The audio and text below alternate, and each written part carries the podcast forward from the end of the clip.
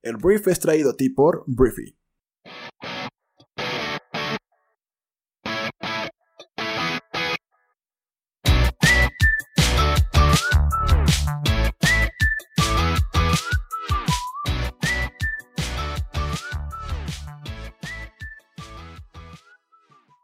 Muy buenos días, Briefers. Bienvenidos a esto que es el Brief. Yo soy Arturo Salazar, tu anfitrión y uno de los fundadores de Briefy. Y bueno, eh, bueno, bienvenidos. Hoy es martes. Hoy es martes, ¿qué es? ¿4? 4, sí. Martes 4 de febrero. Y bueno, este, este programa, si es tu primera vez aquí, es un programa en el cual te platicamos las noticias que debes conocer para impulsar tu inteligencia para que seas más efectivo, más efectiva, para que tengas los temas de conversación frescos que te permitan eh, pues participar, eh, llevar una plática, este, conectar con más personas, que te permitan también salirte del mundo lleno de información y solamente tengas lo que necesitas saber, que es parte medular de lo que hacemos en Briefing en general, sintetizar, hacer esto más entendible, sin tanto rollo, sin tanto, sin tanta paja, sin tanto sensacionalismo, este, entonces aquí esto es lo que estamos haciendo en Briefing. Entonces, bienvenido. Y hay varios temas que platicar el día de hoy. Ayer sí trabajamos. Si te perdiste el día de ayer porque estabas de vacaciones, porque en México tuvimos un día libre ayer lunes. Eh, pues sí, sí publicamos un programa, este, y el día de hoy pues vamos a dar continuidad porque el mundo sigue girando. Empecemos hablando de México porque em, la noticia creo que vale mucho la pena o toda la pena darle visibilidad. Los grupos feministas en México hacen una gran labor y perdón si digo, si no eres una persona que, es feminista o que por lo menos apoya la igualdad entre hombres y mujeres, pues creo que este no es tu programa, te recomiendo que te vayas de aquí. Pero las feministas, voy a hablar de las feministas en nuestro país y los feministas, aunque la neta es que fungimos más como apoyo que como realmente la cara o la voz o las acciones o la estrategia de esto. Em, grupo, los grupos feministas rechazaron la propuesta fiscal de México de eliminar el feminicidio del Código Penal. Y ahí te va la historia. Em, la propuesta del fiscal general de México de eliminar el delito de feminicidio ha caído como una señal de involución, o sea, lo opuesto a evolución, entre las diputadas del partido del gobierno, o sea, Morena, que escucharon en una reunión privada como Alejandro Hertz Manero exponía, eh, pues la verdad es que las dificultades para determinar jurídicamente cuando una mujer ha sido asesinada por el hecho de ser mujer. Lo que dijeron, eh, o lo que dijo la diputada de, Morena y presidenta de la Comisión de Igualdad, Wendy Briseño, es que no vamos a avalar ningún retroceso. Eh, este tipo penal se consiguió con la lucha de muchas mujeres. Entonces, también dijo el presidente, ya lo ha dicho, no habrá retrocesos, feminicidio no es más que aplicar la perspectiva de género a las mujeres violentadas eh, y pues asesinadas en nuestro país. Entonces México debate en estos días la redacción de un código penal único para toda la República. Este pues es un proyecto importante en dentro del gobierno de Andrés Manuel López Obrador, el presidente de México, y en este contexto se produjo el pasado miércoles la reunión del fiscal general con los diputados de Morena, donde expuso su punto de vista. Este señor explicó que los feminicidios eran un delito complicado para los ministerios públicos pero no se habló en concreto de trasladar esta propuesta al nuevo Código Penal. Y bueno, al, parecer de esta legisladora, esta Wendy, este tipo penal sigue siendo imprescindible para la visibilización de la violencia contra la mujer en un contexto de machismo, y estos casos no son simples homicidios, fue lo que dijo Wendy. Entonces, eh, en 2012, el Código Penal Federal estableció en su artículo 325 el delito del feminicidio para quien prive de la libertad a una mujer por razones de género, y en él se establece eh, las circunstancias que han de concurrir para ello. Signos de violencia sexual, antecedentes de maltrato, relaciones sentimentales previas, amenazas, incomunicación de la víctima o exhibicionismo del cuerpo de la víctima, entre otros. La antropóloga feminista Marcela Lagarde se encargó en el Congreso de sacar adelante aquella iniciativa. En estos casos se reservan penas de 40 a 60 años de cárcel y el criminal pierde derechos relacionados con la víctima, como los sucesorios. El artículo dispone que en caso de no acreditarse el feminicidio se juzgará a la víctima con las reglas del homicidio.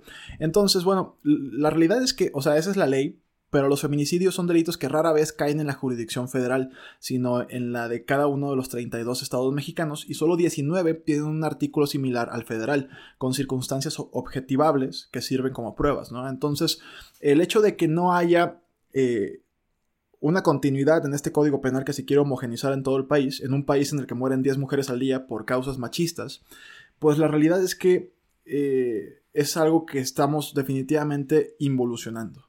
Entonces necesitamos que el Código Penal único que se está planteando establezca un solo tipo penal para todo el país para estos casos y es necesario que se capacite con perspectiva de género al personal de los ministerios públicos, que sepan traducir con esas claves la información de la que disponen. Entonces, todo esto son palabras de Wendy Briseño, opina que el feminismo debería atravesar todo el código penal y que trabajarán para que las conquistas en este sentido se amplíen que no se va a retroceder, ¿no? Entonces, eh, esperemos que todo esto resuene y es parte de lo que hago el día de hoy aquí. O sea, más allá del partido que represente Wendy Briseño si no eres pro Morena, aquí lo que estamos viendo es el hecho de que eh, el feminicidio se mantenga en el Código Penal que estaría rigiendo a todo el país. Entonces México ha vivido en las últimas semanas casos sangrantes al juzgar sin la mínima perspectiva de género, delitos que se producen con inequívocos rasgos del machismo criminal, entonces hay muchos nombres de muchas mujeres que mueren diariamente y la mujer ya, ah, pues te digo, ya ha pasado un punto en el cual, te digo, 10 mujeres mueren al día por temas de machismo, solamente porque ser mujeres. Entonces, muchos de los casos, gracias a que no existe este tipo de código penal en todo el país, donde incluye específicamente el feminicidio, ha hecho pues que muchos casos sean eh, juzgados con mucha levedad, muy suavecitamente. Entonces, esto debemos tenerlo en consideración. Esto tiene que estar ante el ojo público y espero que pues seamos un canal más para que sí chequeemos y estemos sobre el Congreso para que el feminicidio, más allá, o sea, más allá de si luego hay una maroma que nos dice el gobierno, no hombre, ¿cómo creen que no iba a incluir el feminicidio? Claro que sí, no se preocupen. No, güey, espérate. Eh, nos tenemos que encargar de que sí ocurra. Más allá de la maroma o no que se eche el gobierno, tenemos que encargarnos y hacer de alguna forma una presión para que ninguna mujer pueda morir por el simple hecho de ser mujer sin que el responsable sufra las mayores consecuencias posibles. Eso, eso es algo que tiene que persistir. Entonces, esa es la noticia. Em, y pues es tiempo de pasar a la siguiente. Tenemos que pasar a la siguiente y vamos a hablar este, del coronavirus. El coronavirus, eh, es el tema de moda, pero también de preocupación. El coronavirus se ha estado propagando y primero, antes de darte los números, los números oficiales, que la tristeza es que cada día suben más, voy a hablarte de lo que está pasando paralelamente en la agenda del coronavirus. Em, China está haciendo una acusación grave. La realidad es que no es cualquier acusación. A Estados Unidos, lo acusó el día de ayer, de alentar el pánico con restricciones a los viajes y evacuaciones por la rápida propagación del coronavirus mientras las acciones chinas se hundían en su primer día de operaciones tras las extendidas vacaciones por el año nuevo lunar. Entonces, la Comisión Nacional de Salud China dijo que la cifra de muertes por el nuevo virus, que surgió en Wuhan, capital de la provincia central de Hubei, ascendió a 361 el domingo, que son 57 más que el día anterior.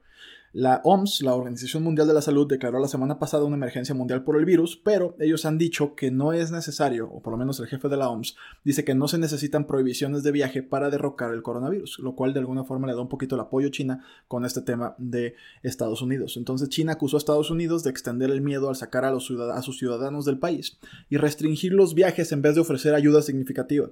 Las restricciones, o más bien las relaciones, relaciones entre los dos, entre los dos países, pues estaban recién empezando recuperarse después de una larga y dañina guerra comercial. Entonces, em, te digo, Tedros, híjole, no, soy incapaz de pronunciar su apellido, vamos a decirle Tedros. Es algo así como Gebreyesus. Ah, mira, me salió la primera. Tedros Gebreyesus, ajá, el director general de la OMS, te digo, insistió que pues las provisiones de viaje son innecesarias. Entonces, em, esto es para alarmarse. China, digo, la noticia también en China es que levantaron un hospital para atender a 7000 personas este, 1.300 personas, perdón, en solamente 10 días. Esto lo vimos de repente en videos, pero en solo 10 días construyeron esta, esta instalación. Que, impresionantes son los chinos para esto. Em, entonces, bueno, la propagación del virus está complicada. Hay 17.000 casos de coronavirus en docenas de países alrededor del mundo. Eh, con 361 muertes confirmadas, como ya lo dijimos, casi todas en China. Ha habido 11 casos confirmados del virus en los Estados Unidos y esto es para seguir sabiendo cómo va, ¿no? O sea, en México no hemos tenido todavía ninguno. Ayer platicábamos de esta persona que entró y salió del país, que portaba el virus, pero hasta ahorita no se ha dado, eh, por lo menos, la noticia de que exista en nuestro país coronavirus. De cualquier forma, si eres una persona que viaja, si te la pasas de repente en aeropuertos, pues no estaría de más que cargaras un buen tapabocas para todos lados. Si no es que ya te lo exige este, la compañía para la que trabajas o si trabajas en el aeropuerto también. Entonces, si viajas a Estados Unidos, definitivamente cuídate mucho porque sí, se podría poner complicado por allá esta situación, ¿no? Entonces, eso es el tema. Em, la realidad es que eh, ha tenido consecuencias económicas en todo el mundo. Te digo, en Asia estaban cayéndose los mercados. El petróleo en Estados Unidos también cayó eh, más de 20% ante temores del coronavirus. El precio del WTI se encuentra en más de 20% debajo de su máximo más reciente del 6 de enero. Entonces, todo esto, te digo, es culpa de eh, pues el coronavirus toda la incertidumbre que está generando esto, que pues es un virus el cual lo hemos dicho varias veces en este programa, no son mis palabras, son las de Bill Gates. Bill Gates, el, fundador de Microsoft, pues él habla de que los virus son la máxima amenaza que puede tener nuestra raza humana, ¿no? Entonces, pues hay que hacerle caso, hay que cuidarnos y hay que, pues, procurar, este, mantenernos a la defensiva, ¿no? Yo, la neta es que veo muchos amigos, familiares, pues, viajando por algunos lugares muy agradables y no tienen ni tantita precaución. Entonces, yo sí estaría, sobre todo si estás en Estados Unidos, este, pues, tendría un poquito más de cuidado. O sea, sobre todo el tapabocas. Tapabocas, gel antibacterial y pues las recomendaciones normales para sobrevivir a algo así, ¿no? Este, y eso es todo. Eso es todo con respecto al coronavirus. Vamos al tema que sigue. Hay algunos... es que hay algunas cosas que digo, güey, neta son noticia. Pero vamos a hablar de esto. Vamos a hablar de Hamilton. No sé si te gustan los musicales.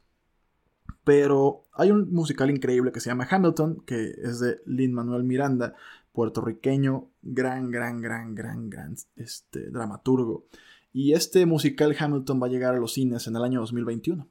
En lugar de una adaptación específica para la pantalla grande, Disney lanzará una, pues una captura en vivo, un live action de una actuación en el escenario con el elenco original de Broadway previamente filmado en el Teatro Richard Rogers en Manhattan.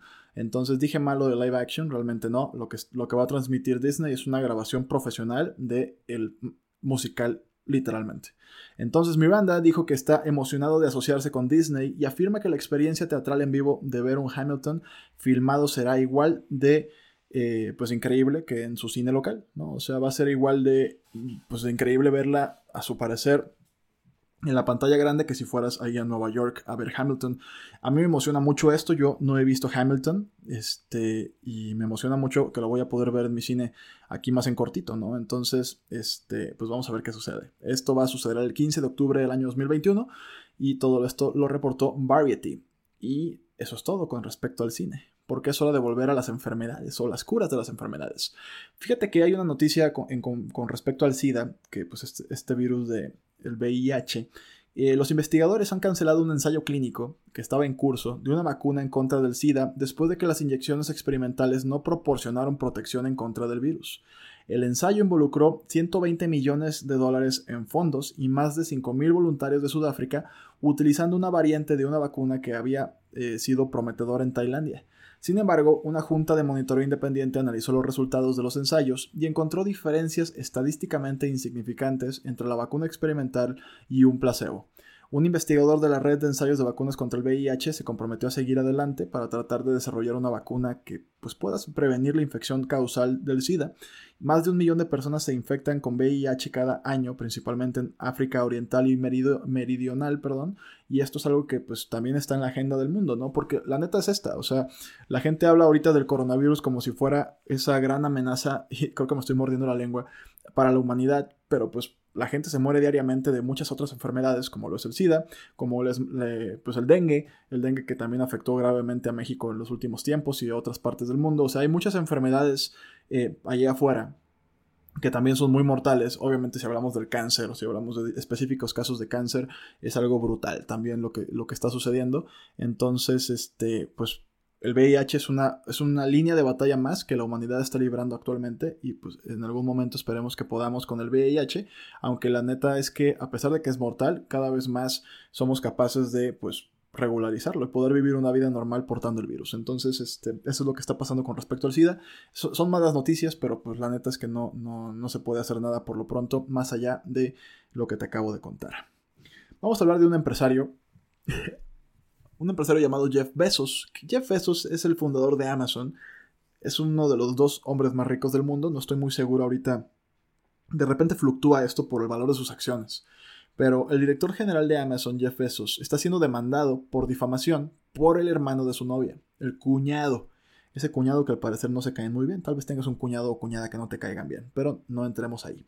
Eh, según la demanda presentada el día de ayer ante el Tribunal Supremo del Condado de Los Ángeles, Besos dijo a los periodistas que Michael Sánchez filtró fotografías desnudas de Besos al National Enquirer, que es un medio de comunicación.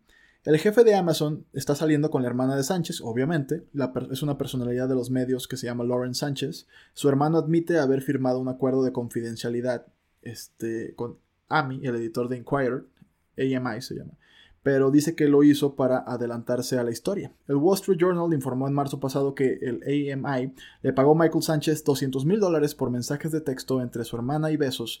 Un abogado de Besos dice que la demanda se abordará en el tribunal. Entonces, pues bueno, no sé si tengas algún problema con algún pariente, pero aquí, pues claramente Jeff Bezos pues, va a llevar al tribunal un pleito con su cuñado, lo cual no se me hace nada, nada, pues nada, pues nada bueno, ¿no? O sea, Peleos, peleas entre, entre familia, es política todavía, apenas es novia y todo, pero, pero pues qué incómodo. Qué incómodo pelearte con Jeff Bezos, el hombre con unos recursos impresionantes este, y unos, unas palancas y una red de contactos, pues que yo no me pelearía con él en ningún sentido, pero vamos a ver cómo le va.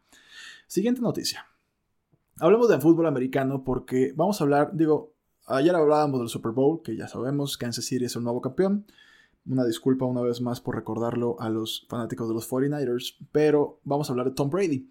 Tom Brady es el mariscal de campo, en mi opinión, uno, pues yo creo que el mejor de la historia, definitivamente el más premiado, con seis anillos de, campeonato, es, una eminencia.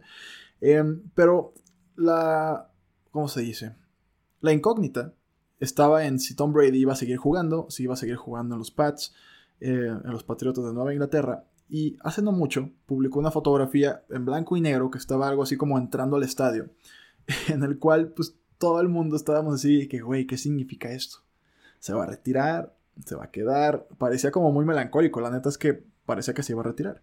Entonces el día de ayer eh, Tom Brady nos, nos, pues, nos troleó por una buena cantidad de dinero, me imagino, porque pues subió un video en Twitter que decía que tenía que dar un, anuncio, ¿no? Entonces, era un video en blanco y negro, caminando por un pasillo, eh, era como el video de la fotografía que había subido anteriormente, este, y pues él dijo que, que dicen que las cosas buenas vienen al final, y ah, cuando dijo eso dije, vale madre, ya se fue. mis compañeros de equipo, familia y en especial mis fans merecen saber esto de mí. Y cuando dijo de merecen saber esto de mí, yo ya neta, yo, la daba, yo ya había dado por hecho que se había retirado. Y después dijo, es tiempo de decir adiós a la televisión como la conoces. Y en cuanto a mí, yo no voy a ninguna parte. y fue un comercial literalmente para Hulu, que es una firma de streaming en que todavía no llega a México, por lo menos creo que todavía no llega a México. Este, y pues, y ya. O sea, literalmente y ya. Disney compró esta plataforma. Es un rival de Netflix también y de Prime Video de Amazon. Y pues bueno, este, Disney la compra y al parecer, pues hizo esto para que Tom Brady generara un nivel de expectativa brutal y pues un paro cardíaco a muchos de sus fans más, eh, pues más fuertes, ¿no? Entonces, aparte, literalmente el caption del video decía tengo un anuncio importante que darles. O sea, es como, güey, qué poca madre. Brady tiene 42 años y te digo, pues ya está en la, recta final de su carrera, pero lo de ayer, a mí la neta se me hizo muy creativo, o sea, como mercadotecnia a mí se me hace algo muy bueno porque generaste muchísima notoriedad, tanto que estamos hablando de esto aquí y en muchos otros programas lo he visto, revistas digitales, etcétera, este, medios de comunicación. Pero bueno, esa fue eh, la finta que nos hizo Tom Brady. Y pues ya, este es el tema que tenemos que hablar de la NFL. Ahorita ya lo dije, hasta septiembre vuelven las actividades y por lo pronto no tenemos mucho que ver en la tele más que todo lo demás. Pero para los fanáticos de la NFL nada nos basta. Eh, vamos a hablar del impeachment o pues bueno, impeachment entre comillas, porque Donald Trump está prácticamente fuera de este peligro. Pero em, los demócratas el día de ayer volvieron a levantar la voz. Pese a que la absolución es prácticamente segura, los fiscales demócratas en el juicio político al presidente de Estados Unidos, Donaldo, lanzaron un fuerte ataque en su contra el día de ayer, acusándolo de ser una persona sin sentido ético que debe ser destituida para proteger la democracia estadounidense. El congresista Adam Schiff cerró los argumentos finales de los siete legisladores de la Cámara de Representantes que procesaron a Trump, después de que los abogados del presidente republicano calificaron el caso en su contra como imprudente, sin fundamento y con motivos partidistas. Um, Schiff dijo al Senado que hemos probado que Donald Trump es culpable, ahora hagan justicia imparcial y condénenlo. fue lo que dijo eh, este, este congresista. Eh, Trump ha calificado el esfuerzo de destitución como un intento de golpe de Estado de los demócratas, lo cual es una soberana estupidez. Y la Cámara de Representantes, liderada por los demócratas, ya lleva desde el 18 de diciembre, acusó formalmente a Trump eh, por haberle pedido a Ucrania que investigue a Joe Biden pues por haber hecho algunas cosas en Ucrania, obviamente con, tintes de ventaja política, y luego por obstruir la justicia también en el proceso. Entonces, esto yo, yo creo que para los demócratas ya son como las últimas oportunidades que tienen. Al final de cuentas, el, Senado tiene la mayoría republicana y pueden hacer con este caso lo que ellos o ellas quieran. Entonces no hay muchas, la neta es que no hay mucho, no hay mucho más que, decir. Em, y bueno, para terminar, ya para terminar la política gringa y con este programa, vamos a hablar de lo que está sucediendo en Iowa, que es el principio de las elecciones primarias en Estados Unidos, que pues le va a permitir a los precandidatos demócratas batallar para conseguir la nominación de su partido. En la Constitución de Estados Unidos no hay nada establecido sobre las primarias, solo lo que las reglas del juego eh, las determinan los partidos y las leyes de cada estado. Cada uno de los partidos define las reglas de cada una de las elecciones internas. Los gobiernos estatales son los encargados de las elecciones primarias, no los partidos. Entonces, las leyes estatales determinan si las primarias son cerradas, solo pueden, o sea, ¿qué significa que son cerradas? Solo pueden votar quienes están afiliados al partido, o abiertos cuando los electores no afiliados también pueden participar. Si un candidato gana una elección primaria, obtiene eh, o todos o una proporción de los delegados del estado, dependiendo de las reglas del partido. Esos mismos delegados votan por su candidato en la convención del partido donde oficialmente se designa el candidato presidencial. Entonces, ¿qué son los caucus y los supermartes? Un puñado de estados como Iowa, el día de ayer, celebran caucus en lugar de primarias. Los caucus son una suerte de asambleas populares o asambleas de partido cuya organización recae en manos de los partidos en precintos de todo el estado. Al no ser competencia de los gobiernos estatales, los partidos tienen más flexibilidad para determinar las reglas, como por ejemplo quién puede votar. Los interesados se pueden inscribir para votar hasta un minuto antes de que comiencen los caucus, a las 7 de la noche de la hora local. No hay un método estándar y cada estado lo hace según sus propias reglas. Normalmente los participantes se reúnen en escuelas, iglesias o incluso en casas particulares para discutir sobre las cualidades de los aspirantes y convencer a los indecisos. Al final de la jornada votan por escrito a mano alzada. El candidato que logra la mayoría de votos consigue todos los del caucus. Entonces, bueno, eh, otro singular término es el supermartes, que lo vas a empezar a escuchar mucho. Esto se refiere al día en que la mayoría de los estados y territorios de Estados Unidos celebran sus primarias o caucus. Este año el supermartes es el 3 de marzo. Ese día habrá elecciones en Alabama, Arkansas, California, Carolina del Norte, Colorado, Maine, Massachusetts, Minnesota, Oklahoma, Tennessee, Texas, o Texas, Utah, Vermont y Virginia, además de Samoa, de la Samoa estadounidense y el grupo demócrata en el extranjero, ¿no? Entonces, ¿cuánto dura todo esto? ¿Cuándo tendrá Trump un rival? Habrá primarias y caucus por todo Estados Unidos desde febrero hasta junio y ahora bien es probable que el candidato demócrata se conozca antes de esa fecha porque para entonces ya tendrán tal vez alguien, uno de los candidatos, la mayoría, ¿no? Entonces, em, va a haber debates, obviamente, eh, más bien después. Después de esto habrá debates ya contra Trump, este, que Mike Pence va a ser eh, su vicepresidente una vez más. Entonces, te digo, así funciona todo esto. Así va a empezar. Te digo, el día de ayer eh, sucedió el primero. Y así van van a ir avanzando todos los caucus y elecciones. Pero te digo, el día importante que deberías tener en mente es el primer, y bueno, el supermartes, el 3 de marzo. Ese día se va a definir prácticamente todo con las primarias. Eh, entre los candidatos más fuertes está Bernie Sanders, está obviamente Joe Biden, está eh, Elizabeth Warren. Entonces veremos quién se queda con este lugar y pues cómo le va Trump en contra de cualquiera de estos señores o señoras. Y bueno, Briefer, esto fue el brief para este martes 4 de febrero. Espero que te haya gustado. Por favor, comparte este programa con tus amigos, familiares, colegas, el que se te ocurra que le pueda llegar a servir. Ayúdanos a seguir impulsando la inteligencia colectiva en México y el mundo. Entonces, pues bueno, recuerda también que puedes suscribirte a Briefy y utilizar un mes gratis de nuestra versión Pro con el código Pro a la hora de suscribirte.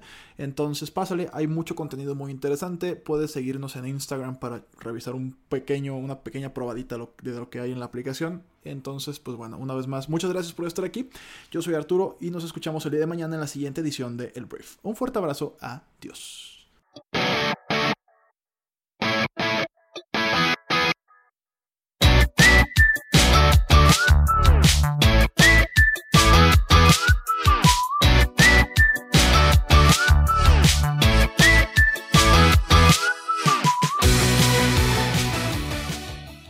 Muy bien, esta fue la conversación del mundo para este día. Espero que te haya gustado y que le genere muchísimo valor a todo lo que hagas el día de hoy. Recuerda que puedes compartir este programa con tus amigos y familiares porque nos ayudas a impulsar la inteligencia colectiva de este planeta. Entonces, gracias por estar aquí. Yo soy Arturo y nos escuchamos el día de mañana. Un fuerte abrazo. Adiós.